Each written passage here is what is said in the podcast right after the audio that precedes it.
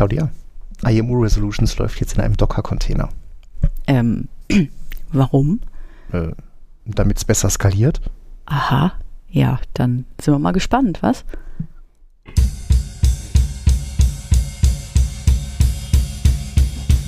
Bitte korrigieren Sie das ganz schnell.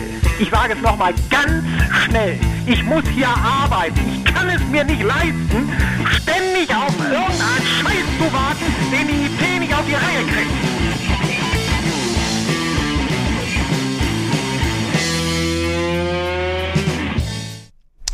Alles nur, damit es besser skaliert. Shit hits the fan. Ist das denn der einzige Grund, damit es besser skaliert? Ich habe keine Ahnung. Mir sind diese ganzen Containersachen eh suspekt. Ja, Äh. noch. Ja, hallo und herzlich willkommen zur Folge 19 vom 26. Oktober 2022. Eine neue Ausgabe vom Wartungsfenster. Mit mir dabei? Die Claudia? Genau, und ich bin wieder nur der Praktikant. Glück auf, Hallöchen. da sind wir wieder. Äh, zwei Wochen sind schon wieder rum. Zwei Wochen sind. Ja, es ging jetzt schnell, ne? Ja gut, es waren Es auch waren nicht wirklich zwei Wochen. Ne, wir haben ja die letzte, beim letzten Mal haben wir ja geschlammt. Da haben wir ja wieder die Deadline gerissen. Ist auch immer lustig. Also, Sag äh, doch nicht wieder. na, oh. Also wir haben ja sowas wie ein, ähm, ich will mal sagen, ein Redaktionsschluss haben wir uns mal vorgenommen, damit wir uns etwas besser abgestimmt Klappte bekommen. wunderbar. Klappte wunder- wunderbar. Nämlich gar nicht. Jedes Mal sonntags, also wir nehmen ja in der Regel an dem Montag vor der Veröffentlichung auf. Und an dem Sonntagabend sitze ich dann immer in meinem Homeoffice und denke mir dann immer so, hm, was schreibst du jetzt Verdammt. rein? Du müsstest dich ja mal mit den Shownotes befassen. Ja. Genau, äh, wir müssten einmal Themen zusammentragen. Es ist dann immer hochgradig dynamisch, Ja, aber, aber bisher hat es, glaube ich, mal ganz gegangen. gut funktioniert. Ja, das ja, wir ist sind halt, halt, wir sind halt nicht so strukturiert wie andere. ja, und wir ähm, sind halt fantastisch im Prokrastinieren und wir kommen immer wieder davon. Äh, Also ich will mal fast behaupten, das ist wahrscheinlich unser, unsere geheime Superkraft, ähm, dass wir so lange prokrastinieren, bis wir ein Zeitproblem haben und dann liefern wir aber auch ab. Ja, solange wir abliefern, wer will uns denn was?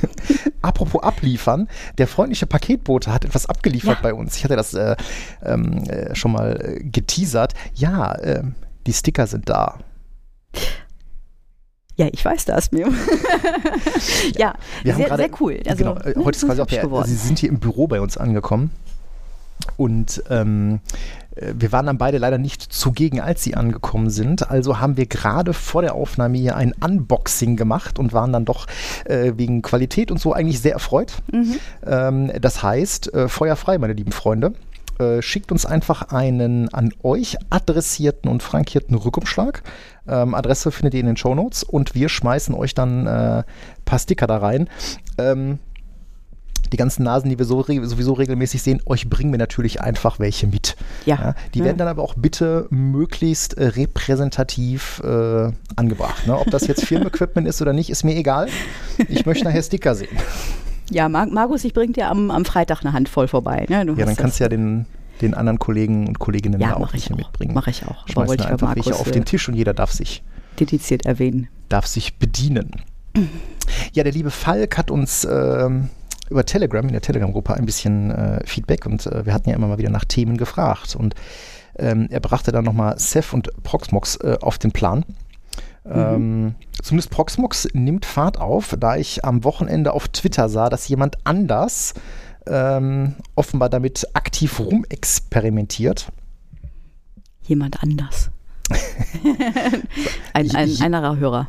Jemand von da, wo du am Freitag Sticker abwirfst. Ach so, okay. Ähm, also das Thema scheint Fahrt aufzunehmen und ähm, äh, Falk, wir werden da mal die Nase reinstecken. Also ich bin da am Wochenende schon in dieses Rabbit Hole reingefallen und das sieht ziemlich, ähm, doch ziemlich interessant aus. Ähm, es kann gut sein, dass ich da nochmal noch mal auf dich zukomme, um dich da ein bisschen auszuquetschen. Ähm, dann äh, möchte ich mal äh, die lieben Kollegen vom Engineering Kiosk mal featuren. Ähm, da hatten sich ein paar Folgen in meiner äh, Podcast-Queue angesammelt. Und zwar will ich da mal ganz konkret die Folgen 39, 40 und 41 ähm, mal featuren. Äh, überhaupt, dieser ganze Podcast ist sehr zu empfehlen. Immer wenn ich deren Intro höre, bekomme ich spontan gute Laune. Vielleicht sollte ich mir das mal so mit auf irgendein Soundboard bei Kunden legen, so mich selber runterzubringen oder sowas.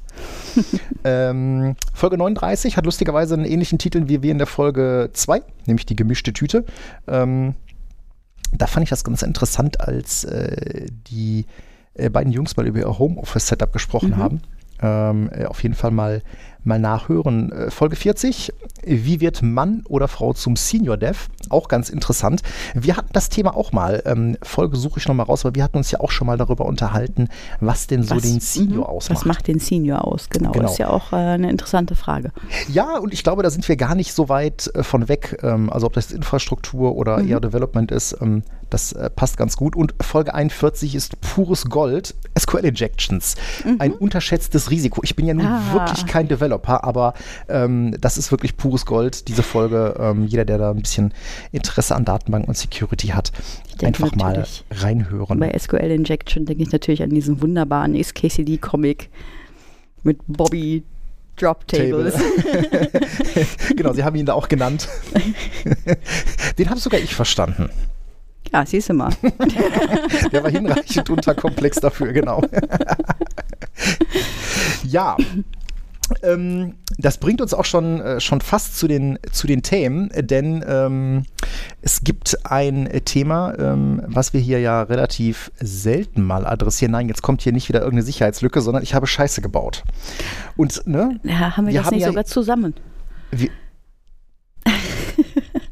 ich weiß, welches Thema du meinst, aber äh, diese Richtlinien haben wir ja gemeinsam ausgerollt.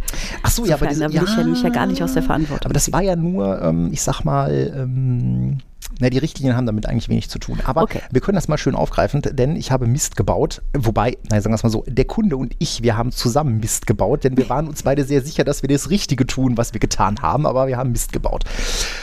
Ähm, Claudia und ich waren bei einem Kunden und wir haben ein bisschen gehärtet auch auf Wunsch des Kunden. Und eine Sache, die wir da ähm, direkt äh, zu Beginn mal gemacht haben, ist das UAC anzuknipsen.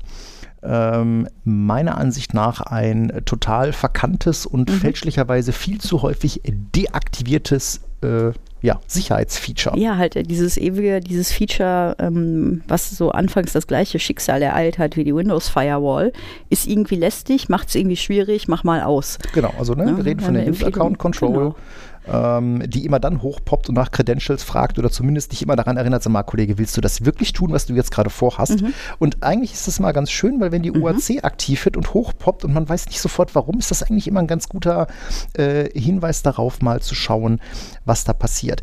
UAC hat aber auch einen, ähm, ich will mal sagen, Nachteil und den wird der ein oder andere im Bereich der File-Services schon mal mitbekommen haben.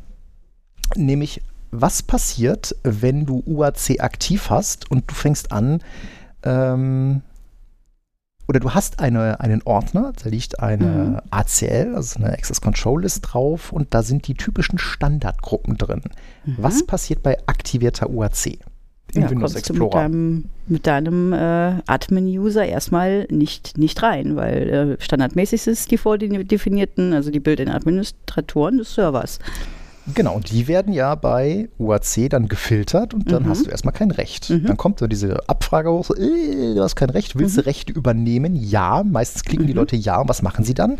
Sie ja. übernehmen den Besitz des Ordners. Ja, übernehmen den Besitz und es steht dann auch namentlich der, der Administrator ACL, drin in der, der Benutzer ACL. drin, mhm. der darauf zugreift. Genau. Ähm, nun kam, äh, hat der Kunde ein äh, Serversystem mit einer Software drauf. Welche das ist, tut jetzt hier erstmal nichts zur Sache. Mhm. Und ähm, es begab sich, dass der ähm, User an das Volume D auf diesem Server nicht mehr dran kam. Ja, er war auf der Konsole, als mit seinem User-Account angemeldet, wo er jetzt mit seinem Admin-Account probiert, als auch mit dem Domänen-Administrator. Mhm. Und ja, er bekam einfach weder eine Größe angezeigt noch sonst irgendwas äh, und kam da nicht dran. Und nachdem wir das äh, UAC abgeknipst haben, kamen wir auch wieder dran. Mhm. Und äh, dann wussten wir schon mal, ah, okay, wir müssen da an den ACLs was ändern. Denn UAC abschalten ist ja jetzt nicht die Lösung. Im Allgemeinen nicht. Ne? Sondern die Lösung geht immer dahin, dass man sagt, man definiert eine zusätzliche Nicht-Built-In-Gruppe, mhm. gibt dir die entsprechenden Rechte und mein User packe ich da rein, mhm. dann komme ich da auch wieder dran. Nun ist es leider bei dieser Anwendung so, ähm, also, oder nochmal einen Schritt zurück. Wir haben das getan und wir haben diese Gruppe berechtigt und dann haben wir das getan, was man dann tut. Man guckt sich tief in die Augen und sagt, normalerweise müsste es ja so sein, dass diese Berechtigungen komplett durchvererbt sind. Das heißt, von mm. dem Programmordner aus sollte sich das ja eigentlich durch diese ganzen Unterordner mm. durchziehen. Irgendwas lässt mich ahnen, dass es hier nicht so war. So, also haben wir gesagt, okay, ähm, gibt so einen lustigen Haken dann bei den Berechtigungen, dass man sagen kann, ja, tritt das mal auf alle anderen Unterordner durch, die ne, Rechte mm. vererbt bekommen. Das haben wir getan. Mhm. Hat dann das Telefon geklingelt? Eben nicht. Oh. Weil danach hat der Kunde getestet und gesagt, ja geil, funktioniert ja alles super. Ja, er kam mit seinem User dran, es hat Die, offensichtlich alles funktioniert. Mhm, mh. Wir haben uns noch kurz geplaudert, freundlich verabschiedet und dann bekam ich nach einer halben Stunde eine andere und sagte, es funktioniert doch nicht. Und warum hat es bei seinem Test funktioniert? Naja, weil er mit seinem User getestet hatte, der sowieso alle Rechte hatte. Das, mhm. meine lieben Freunde, ist der Grund, warum ihr mit euren Admin oder warum eure normalen Benutzer niemals Adminrechte ja. haben sollten. Ne? Ihr könnt Probleme einfach nicht äh, erkennen, die eure Anwender haben. Naja, da ich diese dreckelige Software leider kenne, oder was heißt kenne, das letzte Mal, als ich in dieser Software gearbeitet habe, das ist ja, ziemlich genau 23 Jahre her und da lief sie noch unter Novell. Ähm, aber damals habe ich sie schon hassen gelernt. ähm, ich habe sie nur flüchtig kennengelernt. Das ist mir auch ähm, unsympathisch. Ja.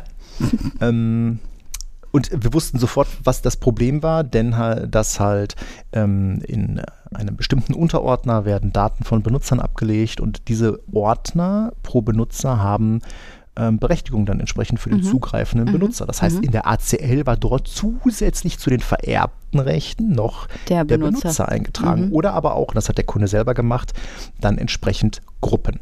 Und äh, diese Benutzer sind eben rausgeflogen in dem Moment, als Korrekt. ihr den Haken gesetzt habt. Okay. So. Was nun was tun? Ich brauche nur die Berechtigungen. Also ein Restore zum Beispiel mit Veeam schied aus, weil ähm, ich möchte ja, ja, nicht die Daten verlieren, die seit dem letzten Backup, also dann von dem Abend mhm. zuvor, mhm. gemacht wurden. Die will ich ja nicht verlieren. Und ich brauche mhm. eigentlich nur die Berechtigungen wieder. Was tun? Was wäre denn dein Ansatz gewesen? Ich meine, du kennst die Lösung. Ich, ich kenne die Lösung, aber sowas ähnliches habe ich auch tatsächlich schon mal gemacht, nämlich irgendwie als äh, so, ein, so ein ganzer Batzen ähm, ähm, Ordner äh, äh, verschwunden war bei einem, bei einem Kunden.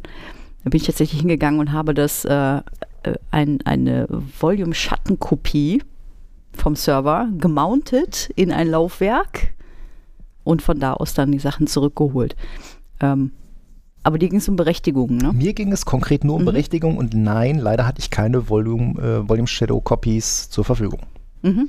ICICLS mit Backup. Oh, Moment, wie sprichst du es aus? Du kannst auch ICACLS sagen. Auf jeden Fall ein fürchterlicher Zungenbrecher. genau. Du kannst auch iCalcs sagen, aber das, kommt, das erinnert mich an Taschenrechner. nee, eigentlich ist es ja iCackles. Äh, ja, hast du auch wieder recht. Oh Gott, ja. ähm, die Lösung war am Ende, also ähm, ich, wir mussten da jetzt glücklicherweise nicht lange rum äh, überlegen, sondern mir war relativ schnell klar, scheiße, ich brauche äh, ICACLS, heißt das kleine Tool, das ist bei jeder Windows-Installation mit dabei, mhm. weil damit kann man Permissions in Dateien sichern. Mhm. und auch wiederherstellen. Mhm.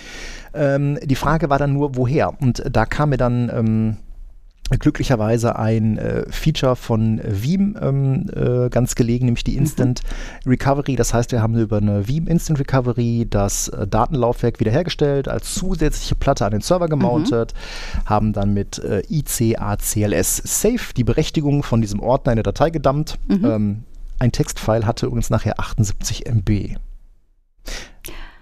Oh, ja, okay. Das wäre viel händische Arbeit gewesen. Genau. Und beim äh, Restore ähm, über ne, slash Restore mhm. äh, kann man dann halt sagen, äh, wende das bitte auf ne, diesen Ordner wieder an mhm. und ähm, der verteilt die Berechtigung dann neu. Das geht dann auch ähm, äh, relativ zügig. Das ist äh, ja sehr cool, sehr praktisch. Geht es auch mit ähm, wäre das auch gegangen mit Robocopy slash S, also SO? Robocopies.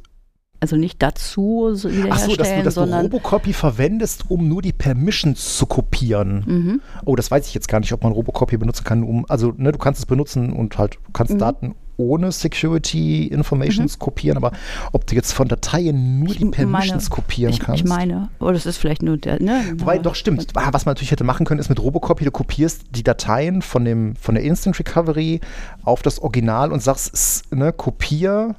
Wobei, das willst du ja, wo- eigentlich nee, nicht. willst du eigentlich nicht, ne? Das willst du eigentlich nicht. Weil, Aber ich meine, man kann auch mit Robocopy so als Ja. alternativen Weg. genau, auf jeden Fall Ja, musste aber- ich ziemlich rumkaspern, Mhm. wo ich doch eigentlich nur Permissions wieder haben will. Ja. Also, Ja, ne, warum, das Lustige ist, warum das ist das durchaus ein Feature, was Ja. es halt woanders gibt. Und naja, es begab sich Also, dann, du dass ich dann. sagtest am, am Dienstag, nee, am, am Mittwochmorgen oder sowas, sagtest du noch zu mir, boah, das wäre ja mal ein cooler, äh, cooles Feature für Veeam, ne? Wenn man Permissions wiederherstellen könnte. Genau, weil Veeam kann das einfach nicht. Und diesen Feature-Request gibt es seit 2016. Mhm. Ähm, aber du hast den Mittwoch äh, der letzten Woche schon angesprochen. Ja, Ähm, sorry. Spoiler Alert. Spoiler Alert. Veeam Version 12 bringt ganz überraschend genau dieses Feature mit. Man kann mit Veeam 12 in Zukunft auch nur Mhm. Permissions wiederherstellen. Ja, äh, ganz äh, untypisch für uns beiden. Wo haben wir uns rumgetummelt? Ja. Im Doppelpack? Wir waren auf Tour bei Veeam on Tour in Köln im Hyatt. Genau. Also wirklich untypisch für uns. Rheinseite. Also ja, sag nichts Falsches. Ich wohne da auf der Rheinseite. Ja, ich habe da auch lange gewohnt. Also ich, ich verstehe das ganze Konzept mit ne, Schelsig sowieso nicht. Ich verstehe gar nicht, was ihr habt. Ähm, äh, genau, wir waren nämlich mal äh, bei Veeam on Tour im Hyatt in Köln äh, auf einer Konferenz und das ist ziemlich ungewöhnlich für uns. Äh, ja, machen wir normalerweise gar nicht, weil ich meine, gut, Ja, keinen kostet halt. ja, es kostet halt Geld, ne? Ja, wenn wir sagen, wir melden uns zu einer Konferenz, dann steht hier schon wieder irgendjemand mit einem Tränen in den Augen und sagt, oh, aber das kostet uns doch. äh, nein, ganz schlimm ist es nicht, aber ähm, äh, man muss ja leider schon sagen, also, ähm, dass die meisten, Ver ich meine, gut, jetzt hat man natürlich zwei Jahre wegen Corona gar keine Veranstaltungen. Mhm. Ähm, und äh, auch davor, äh, man muss das halt dann immer mit seinem eh schon vollen Terminkalender noch Ja, ist richtig, übereinbringen. aber wenn man es rechtzeitig bucht, dann ist das machbar. Ja, genau, wenn man es rechtzeitig bucht. Und ich meine, wir hatten ja sogar ein, wir sind ja jetzt nicht aus Spaß an der Freude Nein, dahin gegangen, nein, nein, sondern wir waren dort ähm, mit äh, Kunden verabredet. Ja, die haben dann allerdings leider kurzfristig nicht gekonnt, beziehungsweise waren krank und dann Ja. guter Grund. Aber wir Waren haben uns das dann da. trotzdem mal, trotzdem mal gegönnt. Das war auch sehr, sehr nett, muss man sagen. also für eine Post-Corona oder äh, Prä-Corona-Herbstwellenveranstaltung ziemlich groß. Also muss man schon sagen, das war, die haben ja schon ordentlich aufgefahren. Ne? mhm. Es war Ähm, voll, es war wirklich voll. Das war richtig voll. Was hättest du geschätzt? Zwei, 200 Leute? ja, ja. Ja. Ähm, Im Kölner Hyatt, also auch so eine ganz schöne Location, ist halt eher so ein Konferenzhotel. Das heißt, äh, zumindest was das angeht, so mit Mhm. ne, Technik, ähm, dafür war gesorgt. Und ähm, es war halt eine rein technische Veranstaltung. Das hatte man auch, ähm, ha- hatte Wien mir dann auch relativ schön äh, klargestellt. Es ist eine, äh, eine rein technische Veranstaltung. Mhm. Das heißt, es gab dann halt technische Vorträge, die sich halt alle komplett, sag ich mal, ähm, naja, nicht nur Veeam 12 mm, ranken, sondern halt auch das ganze Thema Ransomware. Wobei doch, es ist schon alles, sag ich mal, ne, im Hinblick auf Veeam 12. Ähm, und deswegen gab es dann auch schöne Vorträge und äh, Mhm. Live-Demos. Mhm. Ähm, Und ne, all wirklich, wirklich tief drin im Produkt auch, ne, was du immer merkst, wenn Leute Fragen stellen und derjenige, der den Vortrag hält, diese Fragen einfach aus dem Ärmel schüttelt und beantwortet, muss man sagen, die wissen Das da echt, wovon sie reden. das, war, schon okay, genau. das Ja, cool. ähm, äh, Kunden waren nicht da, aber äh, gegen, ich meine, kurz vor dem, vor dem letzten Ja. Slot äh, standen äh, wir beide dann halt da so an einem, an einem Tischchen, quasi äh, wie die Gazellenherde in der Savanne an der Tränke, bis das Leittier dann auf Kaffee? einmal den Hals nach oben reckte, weil es Getrappel hörte. Und wer trappelte uns da entgegen? Werte Ex-Kollegen, ne? dummerweise waren wir dann jetzt tatsächlich da in der Falle. Wir kamen nirgendwo hinweg. Meinst du, wir sind in so schlechter Erinnerung? Äh, ich auf jeden Fall. Du? Warum? Ah, ich bin doch. Nein. Äh, schönen Gruß an die, an die Ex-Kollegen. Keine Ahnung, ob ihr das hier Fa- hört. Falls sie zu hören. Ich meine, so eine Andeutung gehört zu haben. Ähm, Ähm, aber Genau, das nächste Mal vielleicht auch einfach mal rumfragen, wer dann, wer dann da ist. Äh, in diesem Fall habt ihr die falschen Kollegen gefragt. Die sind dann das nächste Mal da. ähm, aber ja. Ähm, aber das war ja dann eher schon, äh, schon zum Ende der, der Veranstaltung. Ähm, ja, Ja, eigentlich ist das ja, ist das ja eher ungewöhnlich, ne? So mit Konferenzen. Ich meine, man hört das immer wieder, geht auf Konferenzen. Ich meine, ich war auch noch nie auf einer VMworld. Ja. Ja. Ähm, keine Ahnung. Ja gut, die sind aber auch selten irgendwie in Naja, der Nähe, oder? Ja, gut, ich kann ja trotzdem irgendwie hier lustig nach Barcelona ballern und Ja, ich würde auch gerne nach geben, Barcelona aber, ballern, aber ähm, weiß ich nicht. Äh, ich tue mich da immer, immer sehr schwer. Ich meine, das ist zwar ein, ein Happening, ähm, was man, was man halt mal, mal mitnehmen kann, aber ähm, das ist halt auch schon irgendwie dann, weiß ich nicht, mehrere Tage, die man dann da irgendwo in Mhm. seinem eh schon vollen Terminkalender abzwacken muss, mit Mhm. Familie koordinieren muss. Meine Frau wird sich bedanken, wenn ich sage, sorry Schatz, ich lasse dich mit drei Kindern alleine, ich bin da gerade mal drei Tage in Barcelona. in Barcelona vor allem. Und dann, ne, Nein, nur am dann Arbeiten. kriege ich aber um neun den 20 Kontrollanruf, ob ich im Bett liege. Stunden. Ja. Ähm, Nein. Nee, muss man, Ähm, muss man jetzt vielleicht auch dann in der, in der äh, Post-Corona-Zeit nochmal noch mal neu denken. Mhm. Ja gut, Ähm, ja stark Post-Corona-Zeit, ob die jemals kommt, weiß ich nicht. Aber an der, äh, an, der, an, der, an der Qualität dieser Veranstaltung. Ich bin da vielleicht auch ein bisschen ge gebeutelt mit schlechten, schlechten Veranstaltungen. okay, ich habe da wenig, äh, wenig Erfahrung, auf die ich da zurückgreifen kann, zu vergleichen. Ähm, also ich fand das schwer beeindruckend. Also ich fand das war schon, war schon ganz nett. Was waren denn so, oder wir haben ja gemeinsam dann überlegt, was denn so unsere, unsere Highlights sind. Ja, was ist denn, was ist denn so dein, Mich musste da noch nicht lang fragen, ne? was ist denn dein Highlight? Mein Highlight, mein Highlight in der Version 12. Ja. Ja, ganz eindeutig mit weit, weit, weit Abstand der Group Managed Service Account. Genau, du bist ein bisschen rot geworden, als das auf den, auf den Folien, äh, Folien kam und du bist nervös auf deinem Stuhl hin und her gerutscht. Ich habe dich gedanklich schon die Beta downloaden sehen. Ja. Ähm, und ich habe auch deinen Gesichtsausdruck gesehen, als dann auf der Folie irgendwo stand, ähm, dass dann der äh, Veeam äh, Backup-Server die äh, Credentials für den äh, Mhm. GMSA aus dem AD bezieht und man hat direkt gesehen, du wolltest eigentlich aufspringen und direkt dir an der Frage losschreien. ähm, du konntest dich noch gerade zurückhalten. Gerade so, gerade so. Für der Rest, Reste des Saals äh, habe ich mich dann da zurückgehalten. Ähm, nein, also folgender Umstand zum Hintergrund. Ein Group Managed Service Account, nur um das nochmal kurz aufzurollen, ist ein spezieller Service Account in der Active Directory. Das ist ein User, dessen Passwort in der Active Directory bekannt ist und man ähm, vergibt an bestimmte Server die Berechtigung, dieses Passwort auszulesen und diesen da Account damit zu verwenden. So, jetzt sind wir aber ja brav hingegangen, weil ne, Backup und Hardening und, und so weiter ähm, haben alle Backup-Server, alle Veeam-Backup-Server schön aus der Domäne rausgenommen. Ja. Ähm, und entsprechend hat sich mir natürlich sofort die Frage gestellt, wie verwende ich dann den Group Managed Service Account, weil es gibt kein Computerkonto für meinen Backup-Server. Aber was es gibt, weil wenn man sich da näher mit befasst, ähm, wenn dein Backup-Server außerhalb der Domäne ist und du sicherst damit Kisten in der Domäne, ist natürlich die, die ähm, Authentifizierung in-Guest mit NTLM. Weil das eh nicht so schön ist, baust du halt in der Domäne ein Backup, ein Guest Interaction Proxy. Also kein Backup Proxy, ein Guest Interaction Proxy. Um dann das eigentliche Backup mit Kerberos durchführen zu können. Und die Kernfrage, die sich mir da aufdrängte in dem Moment, als ich diese Folie sah, war eben, braucht, macht das jetzt der Guest Interaction Proxy, das Abrufen von diesem GMSA, oder muss ich meinen Backup-Server wieder in die Domäne nehmen? Und äh, ja, aber die, glücklicherweise lautete die Antwort ja genauso, wie wir es hören wollten. Es macht der Guest Interaction Proxy, alles ist schick, alles ist gut.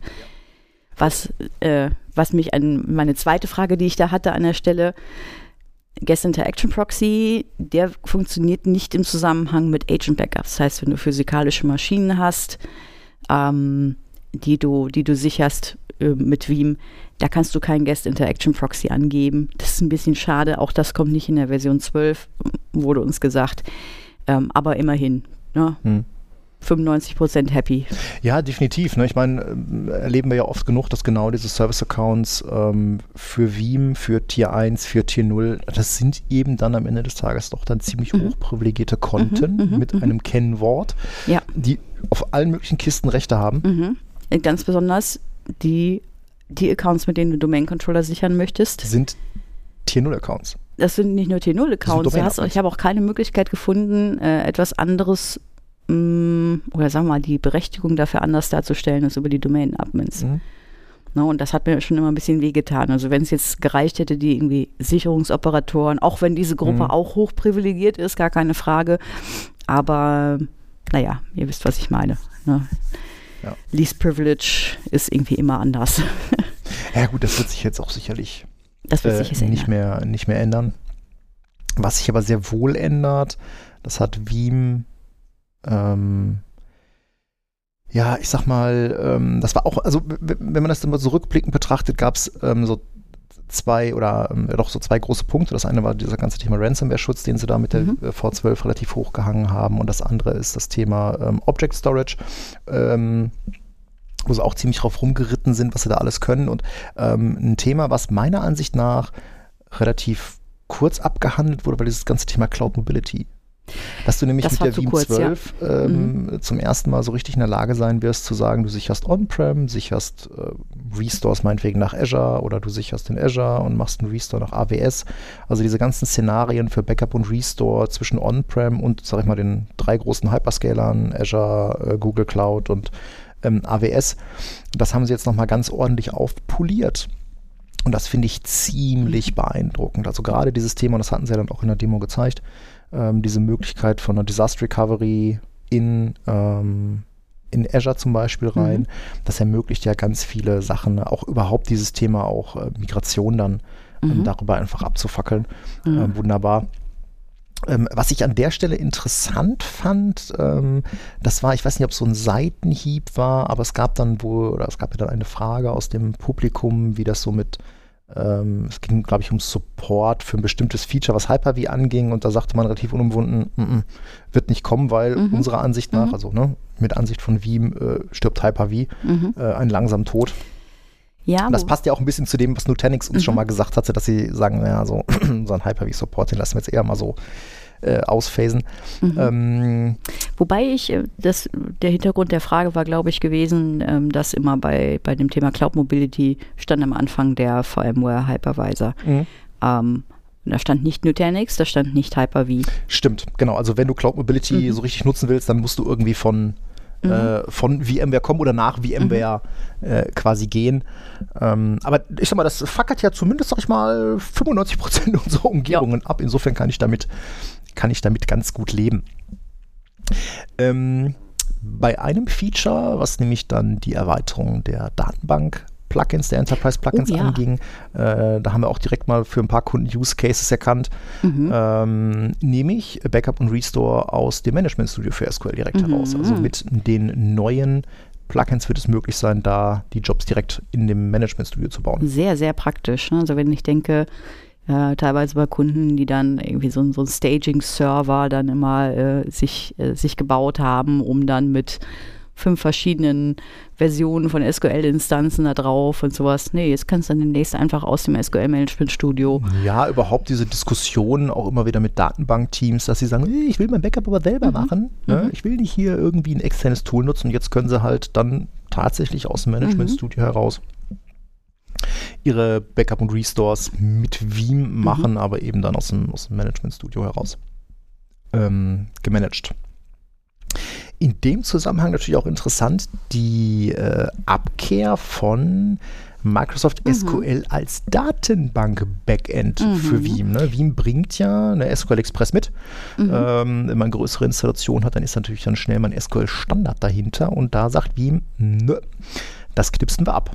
War jetzt, glaube ich, hauptsächlich aus welchen Gründen? aus Lizenz Kosten und Performance. Performance Genau. ne? Ne? Also Mhm. äh, so diese äh, SQL Express scheint wohl gerade in kleineren oder in, in gewachsenen Umgebungen scheint die SQL Express dann doch eher mal ein Performance-Bottleneck zu sein. Mhm. Äh, plus natürlich dann überhaupt dieses ähm, Lizenzthema und das haben wir ja auch gesehen. Ähm, äh, ich weiß, damals HPE Data Protector, jetzt Micro Focus Data, Data Protector ist ja auch dann mal irgendwann ähm, in Richtung Postgres gegangen, weg von der Mhm, IDB mhm. oder äh, äh, beim vCenter ist eine Postgres drunter und Mhm. ähm, nee, das finde ich ziemlich cool und da wird es natürlich auch dann einen, einen Migrationsweg geben, Mhm. ähm, mit dem man dann von den bestehenden oder von der bestehenden Datenbank hin in eine Postgres äh, migrieren kann. Mhm.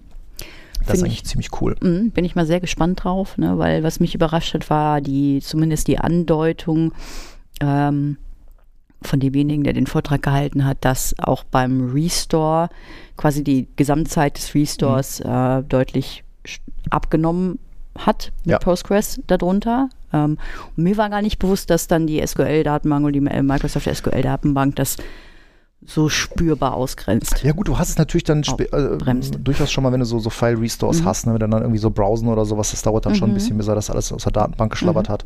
Ähm, überhaupt haben sie jetzt eine ganze Menge unter der Haube auch gemacht, auch das, ähm, so dass man jetzt Backup-Jobs oder ähm, die ja, Backup-Files von VMs zwischen Backup-Jobs migrieren kann, dass Mhm. man für einzelne VMs Active Fulls innerhalb einer Chain triggern kann und nicht mehr das Mhm. ganzen, die ganze äh, Backup oder die ganze, den ganzen Job als Active Full machen muss. Mhm.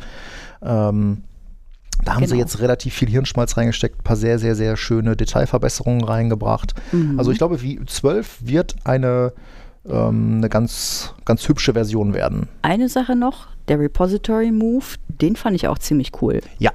Weil wir haben immer, wenn man einen neuen Backup-Server baut, man hat ein Repository, wo alle Daten, Backup-Daten drin liegen. Du baust ein, äh, ja, du baust ein neues Repository, weil, keine Ahnung, du hast ein neues Speichersystem, whatever, äh, und musst dann die Daten darüber kriegen. Dann war das bislang immer so, ne, musste halt händisch kopieren und dann musste das Repo hinzufügen und dann scannen und umständlich und weiß ich nicht. Geht jetzt dann ab Version 12 alles aus Veeam selber heraus. Ja, das war auch ziemlich cool. Aber es ist auch wieder so eine, so eine Detailverbesserung halt. Ne? Das Mhm. ist jetzt, sag ich mal, nicht irgendwie so eine Riesenänderung, aber halt so eine, so eine Detailverbesserung. Ja, aber das aber die macht halt, einem das Leben dann am Ende des Ja. Tages echt, Genau. ähm, echt Weil leichter. Weil das eben Dinge sind, wie das mit dem Restore Permissions. Ne? Mhm. Das sind die Dinge, die man dann, wenn man es braucht, wirklich schmerzlich vermisst. Genau, richtig. ja, schmerzlich vermisst habe ich nicht, äh, äh, wie, wie hieß es noch? Ähm, Kasten vor Veeam oder bei Veeam. Ähm, also eine von Ja. Veeam aufgekaufte äh, Backup-Lösung für. Das ist doch nur ähm, nicht unser. Nicht Kubernetes? Unser, ja, genau. Das ist einfach nicht unser Gebiet. So, ne? Ich kann Äh, ja, also, so viel nicht anfangen. Ne, zum ja. Kontext irgendwie, weiß nicht, vor zwei Jahren oder so hat äh, Veeam sich dann mal überlegt, okay, so Container sichern äh, wäre ja schon ganz cool. Oder das Mhm. müssen wir jetzt nicht irgendwie selbst erfinden und haben dann irgendwie Kasten.io gekauft. Mhm. Ähm, und was ich irgendwie ziemlich putzig fand, war, dass sich der, der Speaker dann erstmal darüber lustig gemacht hat, äh, dass ihm keiner erklären konnte, wohin dieser Name Kasten kam. Ähm, dass man aber innerhalb von Kasten offenbar dann Ja. auch mit dem Begriff Also- Kanister zu tun hat und es da um Container geht. Ähm, das scheint mir dann schon irgendwie äh, zusammenzupassen. Er hat ein deutsches Wörterbuch aufgeschlagen und äh, hat geschaut, was Meinst- Container so alles heißen kann. Meinst Ne? du, da wollte uns irgendein Silicon Valley Startup, wollte die Deutschen mal trollen? Vielleicht. Aber was ich ja durchaus nicht unspannend fand, äh, war die Information, wenn du so etwas betreibst, du betreibst äh, Container, du betreibst eine Kubernetes Farm, nennt man das so? Ich weiß es nicht, egal. Ähm, also ich bin wirklich sehr weit weg aus dem Thema. Ähm, wenn du das betreibst und das Ganze mit Veeam sicherst auf VM-Ebene, dann wird ja das nach dem Restore nicht notwendigerweise funktionieren oder genau. nicht funktionieren, Punkt. Genau, weil Ja. da halt dann auch vielleicht äh, einfach Konfigurationen auseinandergelaufen sind und ne, States Mhm. nicht da sind. Genau. Also ja, da braucht man eine Lösung für und Mhm. ähm, die haben sie, die haben es gebracht. Also äh, auch das ähm, äh, Office 365 Backup Mhm. ähm, haben sie ja aufpoliert in der Version 6a. Ganz witzig da der Hinweis darauf, also wenn du dann jetzt Chats sichern willst, dann wird das ein kostenpflichtiges Feature werden. Also was heißt ein kostenpflichtiges Feature? Aber wenn du dann mit, ähm, äh, ja, mit dem Office 365 Backup von Veeam dann deine Teams-Chats, also nicht Teams, sondern Teams-Chats sichern willst, dann musst du dafür die Graph API äh, befummeln und dieses Befummeln lässt sich Microsoft bezahlen. Ich bin mir aber nicht sicher, ob die damit wirklich eins zu eins Chats meinten. One-to-one. Hm, Ich meine, das haben sie nämlich eben nicht gesagt. Aber, also genau das Gegenteil. Aber das müsste man dann, dann mal im Auge behalten. Aber es kommt ja erst dann, wenn äh, Microsoft sagt, so jetzt machen wir sie scharf, Genau, die, also die ist- Graph API und jetzt geht es auch gar nicht mehr anders. Diesen, diesen Teil der Graph API, genau. Mhm. Weil bisher macht er es bei EWS und das wird dann halt verlagert. Ich meine, klar, alles geht in die Graph API. Ähm, aber ganz, ganz spannend. Äh, ja, Ja. aber ne, äh, Veröffentlichungsdatum haben sie sich ausgeschrieben. Es ja wurde gut, es wird natürlich irgendwie gefragt, Q1 werden, aber ne? aber ähm, es ist fertig, wenn es fertig ist. genau, das ist der Satz, der gefallen ist. Es ist fertig, wenn es fertig ist. Genau, fertig war ich auch. Nachdem ich das letzte Mal, Schöne Überleitung. ähm, als ich das letzte Mal ähm, eine Default Domain Policy wiederherstellen musste, die kaputt gefummelt war. Wie bin ich darauf gekommen? Hat man ja noch nie gesehen. Wer hat denn seine Default Domain Policy kaputt, Kaputt gefummelt? gefummelt. Mhm. Hm. Also die war wirklich hinüber. ähm, äh, Kunde, äh, kein Greenfield äh, AD, sondern eher äh, Brownfield und braun war wirklich braun, weil ähm, ähm, ich hatte einen Azure AD Sync. Ich habe einen Azure AD Sync migriert Mhm. und der ja, äh, Service wird gestartet als Anti-Service AD Sync. Ja. Soweit schick. Mhm. Der installiert dann irgendwann auch nachts mal Patches, startet neu, alles schick. Irgendwann meldet sich der Kunde und sagt, ah, wir haben seit drei, drei, drei Tagen kein AD-Sync mehr. Mhm. Okay. Oh, der Dienst läuft nicht. Hm, Dienst lässt sich nicht starten. Kennwort raus, gelöscht, okay geklickt, okay, Dienst lässt sich wieder. Du kriegst ja diese Meldung von, ja, ich habe den Dienst jetzt als hier zum Starten eingetragen, startet wieder. Vier Wochen später das gleiche Spiel. Mhm. Und ich denke mir, Moment, Moment, Moment, Moment. Irgendwas spielt doch da an meiner lokalen Sicherheitsrichtlinie rum, wo ja eingetragen wird, welche Dienste starten dürfen. Standardmäßig steht ja mhm. die, äh, wie war das, NT Services, All Services in deiner lokalen Sicherheitsrichtlinie äh, drin mit ähm, Log-on as Service. Also Log-on as Service dürfen alle NT Services, All Services. Also, Mhm. ne, alles, was sich als lokaler Dienst Mhm. da macht. Ja, guckst du mit AirSop nach und denkst dir, hm, stimmt, die Default Domain Policy überschreibt das. Und in dieser Default Domain Policy steht ein bunter Blumenstrauß an Konten, die als Log on a Service definiert sind. Ich frage jetzt nicht, warum. Ich will gar nicht wissen, warum. Ich habe das Nein. auch nicht hinterfragt. Hm. Ich äußere Hm. das dem Kunden gegenüber, dass ich das für ein Problem halte und ihm dämmert, ach, das ist der Grund dafür, warum auch auf anderen Servern bestimmte Dienste ab und zu nicht mehr starten. Ich hab- Was das- sagt man dazu? Ja, ich habe dann noch ein bisschen rumgesucht und fand dann halt auch deaktiviertes Auditing und hin und Mhm. her. Und ich habe dann nach ein paar Minuten aufgegeben, das mit einer sauberen äh, Default Domain Policy abzugleichen.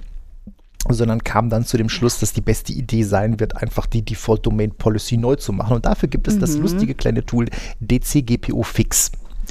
Kann man einfach auf Domain Controller äh, ne, Mhm. slash Fragezeichen und dann bekommt man die dafür notwendigen Parameter. Ähm, ich habe einfach die Default Domain Policy und die Default Domain Controller Policy, die habe ich im gleichen Zuge nämlich dann auch neu gemacht, umbenannt, äh, Ja. einmal ausführen, Target, einmal DC, einmal Domain. Da hast du zwei jungfräuliche Gruppenrichtlinien und alles ist sehr schick und auf einmal waren dann auch diese ganzen Probleme gelöst. Mhm. Ja. Ja, sehr, sehr spannend. Genau, also ne, sowas ja- wie Lock-on as Service, sowas Mhm. macht man nicht in einer in der Default Domain äh, Policy. Das bringt Besser nicht. nur das bringt nur Unglück. Ja, gut zu wissen. Unglück bringt es übrigens auch, wenn man einem äh, M365 Benutzer die Lizenz mobst. Wie sieht der typische Workflow aus? Benutzer scheidet aus dem Unternehmen aus. Sehr spannende Frage. Was machen wir mit der Mailbox? Wird die noch gebraucht? Wird die irgendwo weggesichert? Manche kommen auf die Idee zu sagen, ja, der ist ja nicht mehr im Unternehmen, egal, diese Lizenz kostet ja Geld, ne? wenn da so ein Ja. M365 E3 dranhängt oder Ja. sowas, ne? und dann nimmt man die Lizenz weg. Mhm.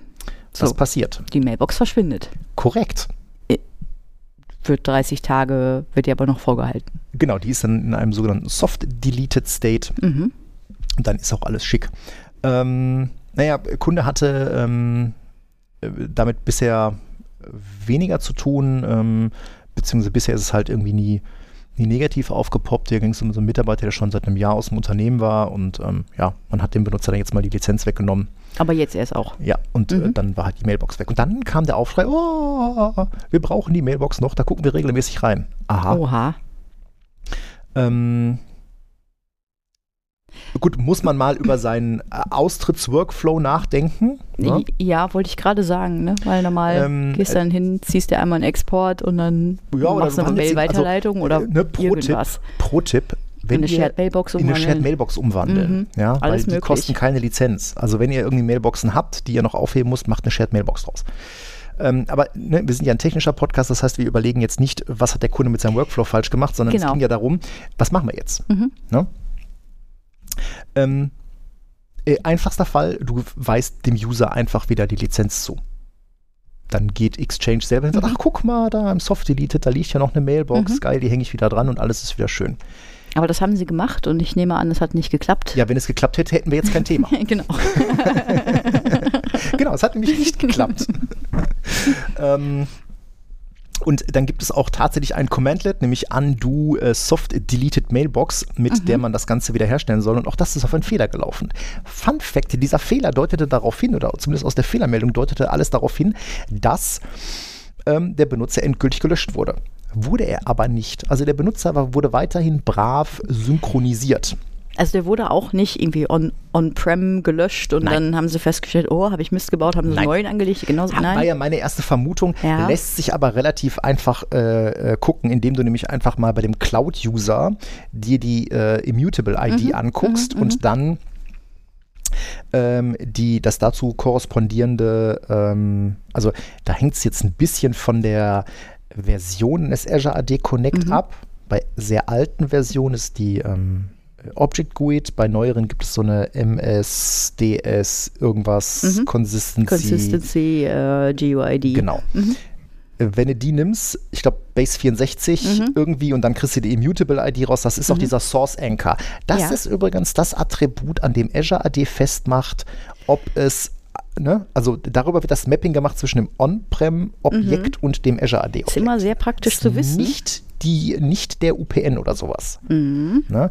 Ist immer sehr praktisch zu wissen, wenn man mal so eine Situation hat, dass man einen User mit einem vorhandenen Cloud-Objekt verknüpfen muss. Das Korrekt. kann man nämlich setzen. Ja. In der lokalen Active Directory kann man das setzen und dann weiß Azure auch, mit welchem Genau, damit lassen sich dann auch so das Schweinereien verheiraten machen, ist. dass man dann so, ne, äh, ein Azure AD trennt, Mhm. dann hast du ja nur noch Cloud oder Cloud-Only-User und äh, wenn dann irgendwie On-Prem sich an deinem User was ändert, dann kann man darüber Schweinereien machen und das dann wieder Ja, zurechtflicken. Ich habe das auch in einem anderen Kontext mal gebraucht. Du erinnerst dich doch bestimmt daran, als die ersten Kunden sich dafür angefangen haben zu interessieren, stellte sich schnell raus, okay, guck mal, wenn der Kunde einen Volume Licensing Zugang hat, dann hat der auch schon einen Tenant. Mhm.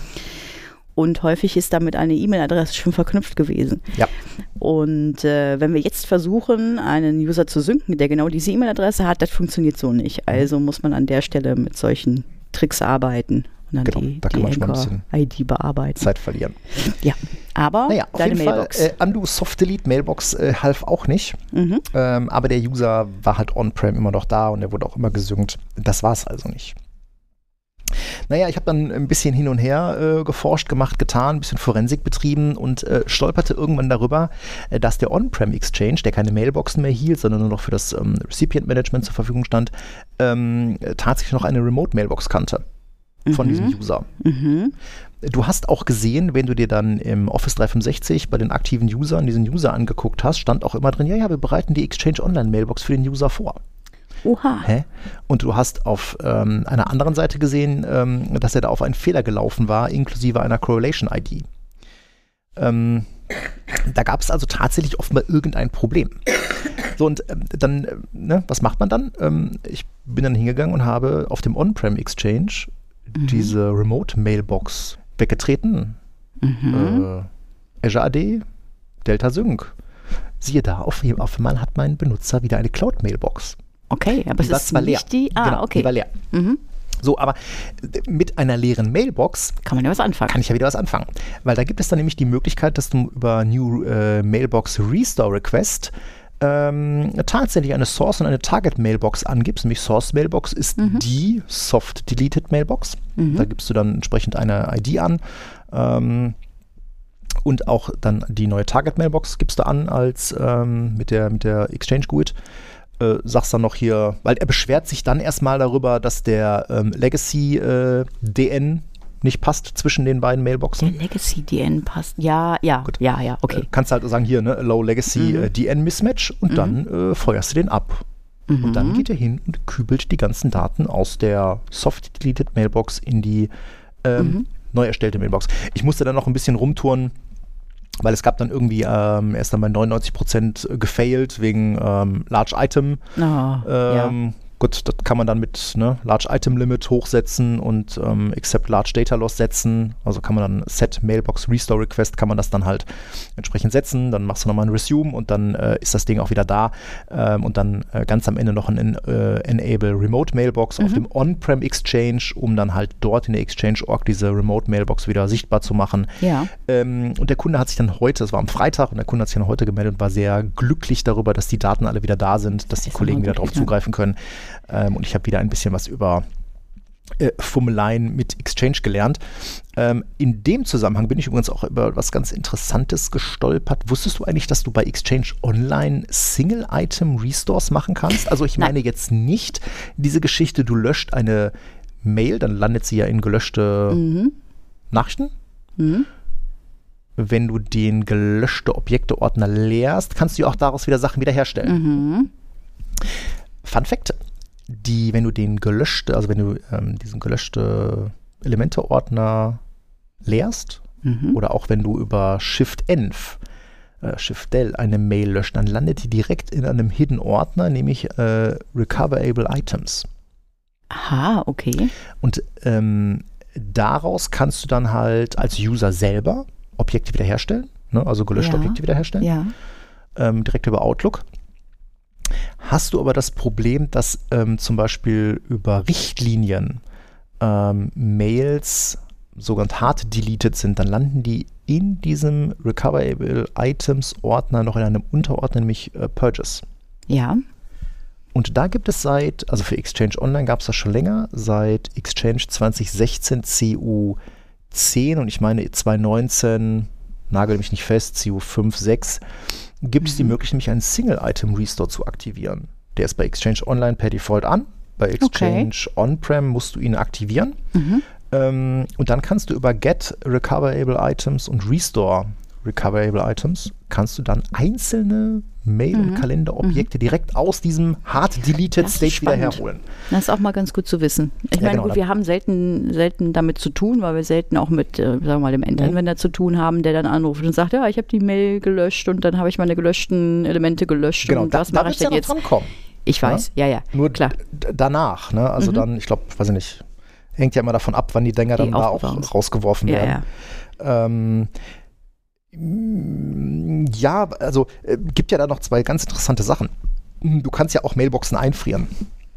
Also es Ja, gibt, ja die, gibt ja die Möglichkeit Litigation über Hold, Litigation du, ne? Hold oder In-Place Hold kannst du ja dann, äh, also bei äh, Litigation Hold äh, frisst ja quasi die ganze Mailbox ein. Also der User kann quasi nichts mehr löschen, nichts mehr ändern. Mhm, Ne? mhm. Neue Sachen kommen rein, aber er kann halt nichts Altes wegschmeißen. Das ist eher so ein bisschen, ja, ich, also mm, wenn man Microsoft hört, dann sind das immer so diese Zustände, so ähm, äh, Untersuchungen, ne? Irgendeiner hat Mist Ja, gebaut Untersuchungen und, oder jemand äh, geht nicht ganz glücklich aus der Firma und solche Sachen. Mhm. äh, und In-Place Hold ist ja eher so mit, äh, mit Policies, ne? dass ich also bestimmte Mhm. Objekte, zum Beispiel mit bestimmten äh, Begrifflichkeiten, dass ich die halt nach einem bestimmten Mhm. Verfahren aufbewahre. Mhm.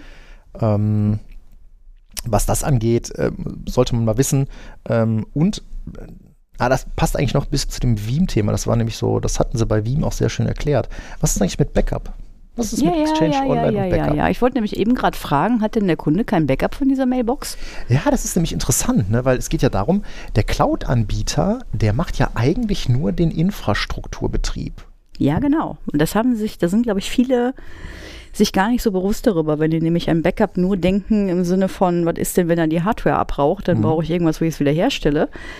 Ähm, ja, wenn man nur daran denkt, dann brauchst du kein Backup, weil die Infrastruktur ist hinreichend redundant gehalten. Aber Microsoft Was ist, ist ne? nicht für die ist genau Inhalte. dieser Fall so, ne? Eine Mailbox ist Ja. weg. Also ich Ja. hatte diesen Fall leider schon mehrfach, dass Leute sagen, oh, hier, Mailbox ist weg vom Mhm. ausgeschiedenen Benutzer, wieso, weshalb, warum? Habt ihr die Lizenz geklaut? Ja, ja, da ist die Erklärung. Mhm. Ähm, ähm, weil, ne, wenn du jetzt ein Backup hättest von deinen Cloud-Daten, Mhm. ähm, dann wäre es ja kein Problem. Kannst du aus dem Backup wieder herholen. Mhm. Ne? Und das ist eben genau dieses, dieses Thema geteilte Verantwortung, Shared Responsibility. Ne? Der Inf, der Cloud-Anbieter kümmert sich um mhm. die Infrastruktur, dass die ne, trocken, warm und sicher ist, aber die Daten selber, die du in deinem Cloud-Angebot hältst, das ist immer deine Verantwortung. Mhm. Und das heißt eben auch streng genommen, du musst dich auch beim Thema M365 um das Thema Backup kümmern. Oh ja. Ne? Ähm, also auch ne, Backup von Exchange Online, Backup von OneDrive for Business, ne, wenn da mhm. auch da Daten drin liegen von Mitarbeitern, die ausscheiden. Ähm, also da kann ich wirklich nur jedem empfehlen, macht euch mal Gedanken darum. Mhm. Ne, wie geht ihr damit mhm. um, wenn Leute aus dem Unternehmen ausscheiden? Wir alle kennen das vom On-Prem-File-Server, ja, Home Directories von Usern, die es schon seit 20 Jahren im Unternehmen nicht mehr gibt, haben wir alle gefunden. Mhm. Ähm, aber in der Cloud ist das was anderes. Das Lizenz weg, Daten genau. weg. Ne? Die werden noch eine gewisse Zeit lang vorgehalten, aber irgendwann sind die einfach weg, mhm. wenn du dann kein Backup davon hast und du brauchst sie nochmal. Oder aber es gibt ne, Anforderungen, die eigentlich sagen, dass du diese Daten aufheben musst. Das ist ein Problem. Mhm. Ja, Immer schön Sinne, denken. Da mal Gedanken zu machen. Mhm. Jetzt muss ich schon wieder tief durchatmen bevor wir zu deinem, also wir haben Disclaimer, wir haben diesmal nur einen Aufreger der Woche. ist ein bisschen umfangreich. Wir waren am überlegen, ob wir daraus ein eigenes Thema machen oder ob wir ihn, ähm, ob wir ihn als Aufreger der Woche laufen lassen. Ähm, kommen wir zum Aufreger der Woche oder Etwas Aufreger des ja. Jahrhunderts? Ach, naja, nein, es ist eigentlich auch nichts, was man nicht schon mal nicht schon mal erlebt hätte, aber irgendwie habe ich mich habe ich mich jetzt doch ein bisschen aufgeregt. Ne? Wir haben ja schon äh, äh, äh, Disclaimer, ne, gilt selbstverständlich nicht für alle, aber wenn, wenn man solche trifft, dann ist das immer besonders ärgerlich. Es gibt so bestimmte Softwarebuden, ich muss es leider sagen. Äh, und ich hatte wieder Spaß mit einer bestimmten Softwarebude bei einem Kunden. Ne? Ähm, da ging es um den IES App Pool. Also es ist eine Webanwendung, da hängt irgendwie äh, ne, eine SQL-Datenbank dahinter, da gibt es dann auch so ein DMS dazu und so und dies und das. Das greift alles irgendwie ineinander. Und ich war bei dem Kunden eigentlich unterwegs, weil ich diesen, äh, diesen User, ähm, das war nämlich ein Domain-Admin, den wollte ich ähm, aus automatisierten Anmeldungen rausholen. Ähm, also bleib, blieb am Ende noch dieser IES-App-Pool übrig, der sich mit diesem Domain-Admin-User da anmeldete. Und ich denke so, hm, naja gut, okay, ihr habt das damals schnell gebaut, das musste schnell laufen, alles okay, jetzt müssen wir das ändern. Ähm, erstmal, was macht diese App-Pool-Identity? Das ist eine gute, genau, das hab, frage ich mich auch. Weil normalerweise genau. wird dieser App-Pool ja immer mit so einer Default-Identity betrieben und ähm, ich kann mich eigentlich nicht daran erinnern, ähm, da mal irgendwie besonders häufig dran rumgefummelt haben zu müssen, dass ich das mal ändern musste. Also in allermeisten mhm. Fällen, auch bei Exchange, ne, läuft das Ding als Default-App-Pool, tralala. Ganz richtig. Ähm, was ist dieser ES-App-Pool? Also ich, ich fange mal anders an. Ich habe mir selbstverständlich dann direkt den, äh, den, den Dienstleister, Schrägstrich, die Softwareentwicklerfirma angeschrieben und habe gefragt, welche Rechte dieser ES-App-Pool-User haben müsste, weil ich den gerne ersetzen möchte und der neue dann bitte kein Dom-Admin mehr sein soll. Und bekam dann eine ellenlange Liste mit, der braucht irgendwie Zugriff hier da Adminrechte und hier Adminrechte und da Zugriff auf Ordner und da Zugriff auf diese Anwendung und dies und das und jenes. Und mir war dann schon irgendwie klar, dass wir so ein bisschen aneinander vorbeireden, ne? weil Nee, nee, du meinst wahrscheinlich irgendwie deinen Service-User oder den, den User, mit dem du die Tasks ausführst. Irgendwas wirst du da meinen, aber bestimmt nicht deinen ES-App-Pool-User. Der ES-App-Pool-User ist im Allgemeinen, also ne, das äh, gibt es ja auch schon ein, ein ganzes Weilchen, ähm, ähm, seit, ich glaube, 2008 oder sowas, Server 2008, äh, ist das im Allgemeinen der, die Default App Pool Identity. Das ist die, die du meinst, standardmäßig. Ähm, tut eigentlich nur eine Sache, sie personifiziert eine Webanwendung. Mhm. Ja, also das heißt, diese Webanwendung hat diesen, verwendet diesen Account, dieser Account ist diese Webanwendung. Ähm, standardmäßig, wie gesagt, ist das ein Build-in-Account, das ist diese Default App Pool Identity und das reicht im Allgemeinen für die meisten Anwendungen aus. Du hast ja auch selber schon gesagt, auf dem Exchange läuft das mit dem Default genau. ne, und eigentlich reicht das meistens aus. Wann brauchst du was anderes? Also gibt es noch Alternativen. Und zwar, wenn die Anwendung Zugriff auf irgendwelche Netzwerkressourcen braucht. Das heißt, die holt sich irgendwelche Daten weg über Netzwerk-Share oder ähm, irgendwas in der Richtung, mhm. ja. Äh, und dann kann man das entweder als Netzwerkdienst ausführen, finde ich persönlich nicht so schön, ist aber eine andere Geschichte. Äh, oder du gibst dem Ganzen eben einen ähm, ja, Domain-Account und idealerweise, auch das ist nichts Neues, auch das gibt es schon ein ganzes Weilchen, eben halt einen Group Managed Service Account. Ja, den kannst du ja auch berechtigen auf File-Shares etc. Mhm. Ja, dann ja, habe ich das mal vorgeschlagen, dass man das tun könnte, worauf mir dann gesagt wurde, ja, es sagt mir jetzt gerade gar nichts. Ne? So, ja, was ist denn das? Group Managed Service Account? Und immerhin kam die Frage, ja, ich mache mich mal schlau, ich kläre das mal ab, ich äh, komme mal zurück. Und dann kam leider die Rückmeldung, ja, ich habe mich mal schlau gemacht, nee, machen wir nicht. Also ohne größere Begründung oder vielleicht so mit der Andeutung, dass er nicht, nee, nee, das ist zu komplex für einen Group Managed Service Account. Da dachte ich mir, ja gut, okay. Ähm, was willst du machen? Ne? Also Auditing mhm. von dem Account hat zwar ergeben, dass der sich nur auf diesem Server anmeldet, hierüber. Aber gut, am Ende des Tages äh, wollte ich da mal ein bisschen abklappern. Ich wollte einen Account bauen, der irgendwie mhm. wenigstens mhm. passend berechtigt ist, einen normalen Domain-Account, kein Group-Managed. Ähm, und habe dann so ein bisschen abgeklappert, was ich so sehen kann, was dieser Account so tut. Und was guckst du ja nach, zum Beispiel irgendwie mal in die Web-Config, ob da irgendwelche Connection Strings oder sowas drin sind und dann habe ich da direkt schon, die habe ich, die habe ich einfach, weißt du, ne, ich bin so rückwärts aus dem Raum gestolpert sozusagen virtuell. Ne? Also mhm. die habe ich aufgemacht und mir ist ein bisschen schlecht geworden, habe ich wieder zugemacht. Also wenn ich Connection Strings sehe, wo, wo also wenn ich Connection Strings sehe, wo eine SQL-Authentifizierung verwendet wird, mhm. schon mal ganz verkehrt.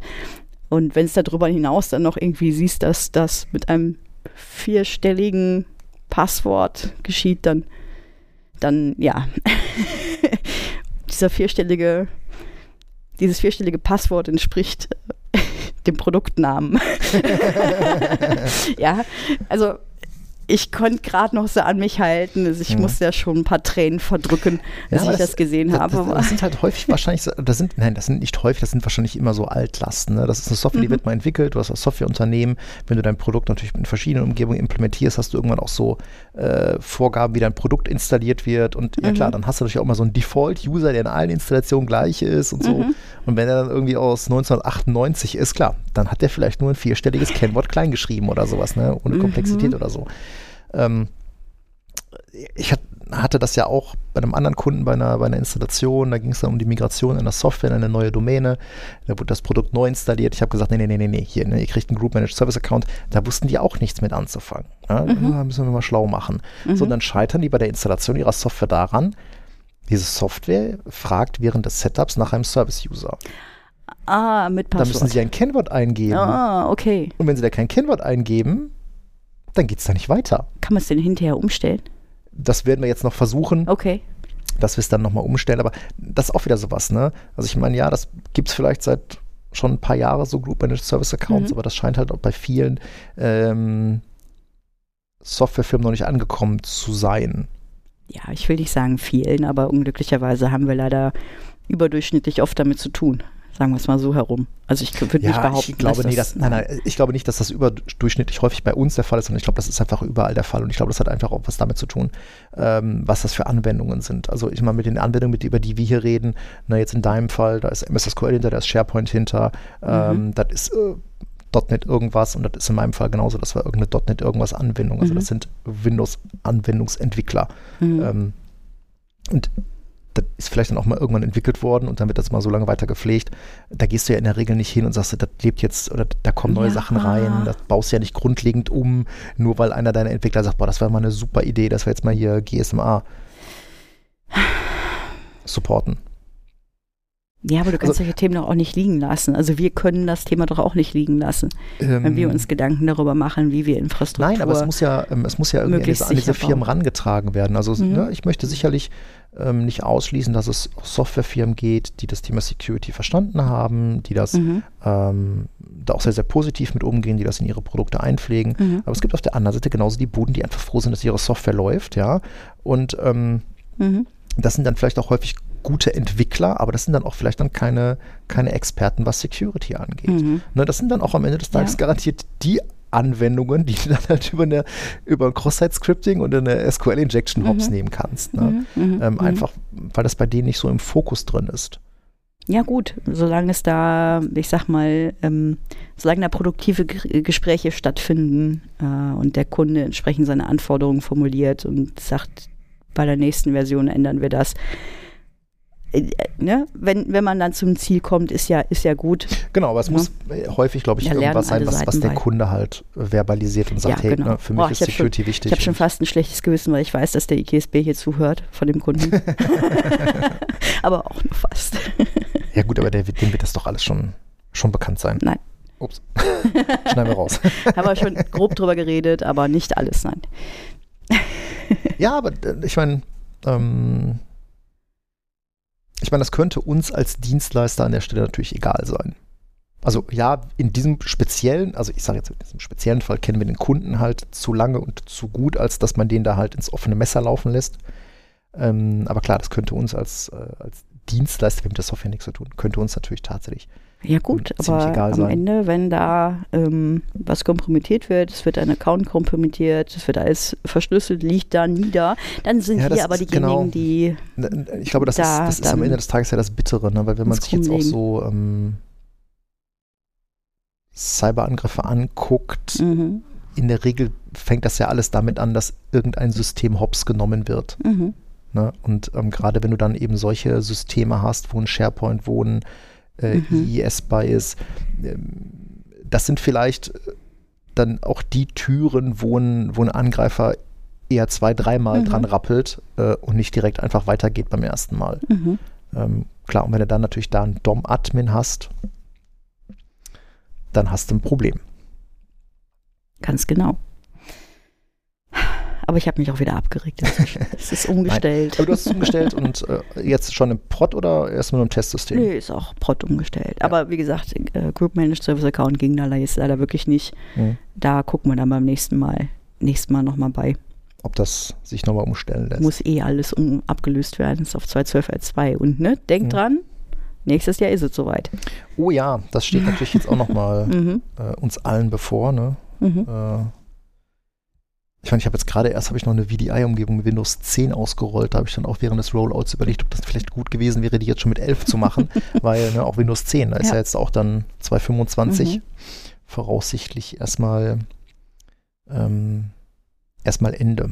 Mhm. Aber das ist der ne, sich ewig äh, drehende Kreis von Updates und da kommt was Neues und wir müssen updaten. Mhm. Das war früher viel einfacher. The Circle of Life. Der Ausbruch aus diesem Circle nennt sich In-Place Upgrade. Oder wir machen doch was mit Holz und kleinen Tierchen. Das ist auch der Ausbruch aus ja, diesem. auf Twitter ist das äh, an mir vorbeigelaufen. Einer, äh, da wurde rumgefragt, wer kennt ITler, die jetzt was mit Holz machen und da war noch keiner dabei. Also da war von, ich glaube, Kneipen äh, alles dabei, aber Holz noch nicht. Hm. Vielleicht müssen wir uns doch noch was anderes überlegen. Ja, aber das wäre dann ja vielleicht eine passende Nische. So könnte man das sehen. Aber gut, ähm, Noch gehen wir nicht auf. nein, nein, noch geben wir nicht auf. Äh, so werden wir uns auch die nächsten zwei Wochen mit allerlei lustigen Sachen wieder rumschlagen. Wir werden davon berichten und äh, Mhm. würden uns dann für diese Folge erstmal verabschieden. Habt eine gute Zeit, bleibt gesund, habt Spaß bei der Arbeit, lasst euch nicht ärgern und wir hören uns in zwei Wochen wieder. Macht's gut. Bis dahin. Bis dahin. Tschüss. Tschüss.